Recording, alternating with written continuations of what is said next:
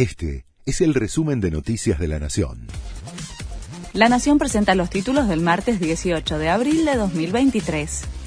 El gobierno quiere acortar los plazos de las paritarias por la inflación.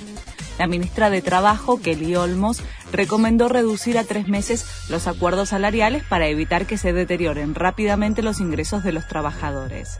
Además, rechazó el pedido de implementar una suma fija que reclama el kirchnerismo.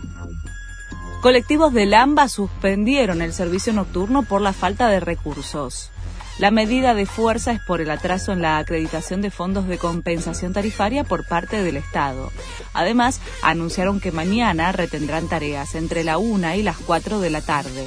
Se verán afectadas las líneas de jurisdicción nacional, desde la 1 hasta la 199, e involucra a casi 19.000 unidades. Los piqueteros vuelven a la calle. Esta mañana, en conferencia de prensa, anuncian cómo sigue el plan de lucha. Mañana se movilizarán desde Puente Pueyrredón al Ministerio de Desarrollo Social, donde tienen previsto realizar un acampe.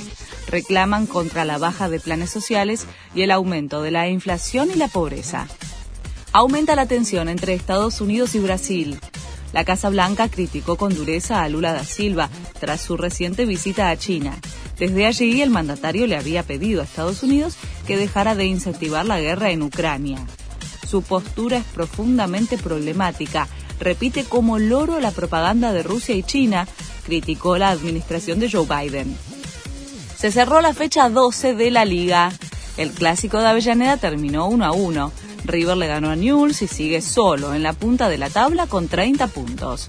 Su escolta, San Lorenzo, lo sigue a 6 unidades. Boca volvió a perder y suma 14. El viernes comienza la fecha 13. Este fue el resumen de Noticias de la Nación.